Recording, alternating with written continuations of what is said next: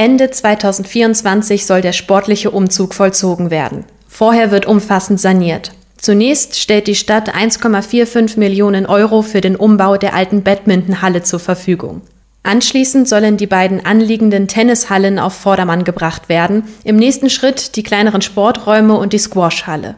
Die Renovierung aller Sportbereiche werde in den kommenden drei bis vier Jahren abgeschlossen, so Hochbaudezernent Holger Herrlitschke. Wir müssen ähm, im Wesentlichen zwei, drei ähm, äh, große Themen abarbeiten. Das eine ist das Thema Brandschutz. Also hier sind die Zustände so, dass das einfach nicht mehr genehmigungskonform ist. Äh, wir müssen äh, insbesondere auch die Sportböden ertüchtigen. Es gibt feuchte Schäden in den äh, Fußböden. Wir müssen das erstmal beseitigen, bevor der äh, neue ähm, Belag für die Basketballlöwen drauf gehen kann. Und wir haben das nächste Thema, das ist ein bisschen äh, die Energetik. Also wir müssen an den Fassaden was machen, weil schlichtweg äh, wir ansonsten äh, die Energie nach draußen heizen. Die Stadt Braunschweig hatte von ihrem Vorkaufsrecht Gebrauch gemacht und das gesamte Areal des alten Hotels erworben. Der Kaufpreis ist nicht öffentlich, der Oberbürgermeister sprach lediglich von einem sehr guten, wirtschaftlich angemessenen Preis. Auf dem Gelände soll, nach aktueller Planung, für 22 Millionen Euro außerdem Platz für eine Kita und soziale Einrichtungen entstehen.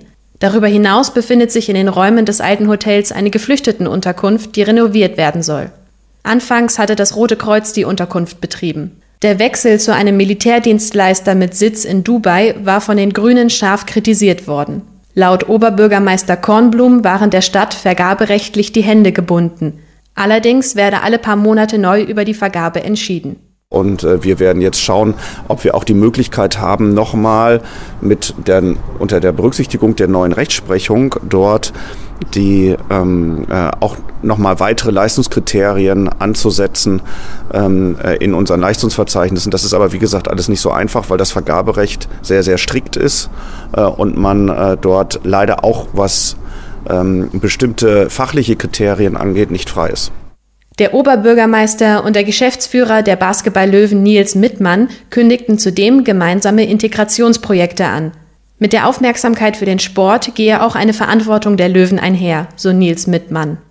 Die sehe ich äh, in allererster Linie in diesem wunderbaren Zugang, den wir zu ja, Kindern und Jugendlichen haben, über die Sportart Basketball, über die Vorbilder, die äh, da auf dem Parkett dann äh, dem, den Ball hinterherjagen. Und die müssen wir nutzen, ja, um äh, Kinder und Jugendliche wieder mehr mit Sport in Berührung zu bringen, ähm, aber auch ähm, ja, so äh, Kernwerte einfach zu vermitteln, wie äh, Themen wie Disziplin, aber auch Kommunikation, all das, was Teamsport ja auch oder für, für das der Teamsport steht, gemeinsam zu gewinnen, aber auch gemeinsam zu verlieren, das zu verarbeiten. Ich glaube, das ist sehr, sehr wichtig in unserer heutigen Gesellschaft. Und in der Nachbarschaft zu Kita und Unterkunft sieht der Löwen-Geschäftsführer Potenzial für viele neue Projekte.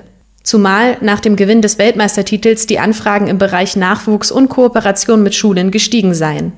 Parallel erarbeitet das Sportreferat der Stadt ein Nutzungskonzept für den gesamten Sportbereich – Viele Anfragen von Vereinen seien schon eingegangen, berichtet Holger Herrlitschke.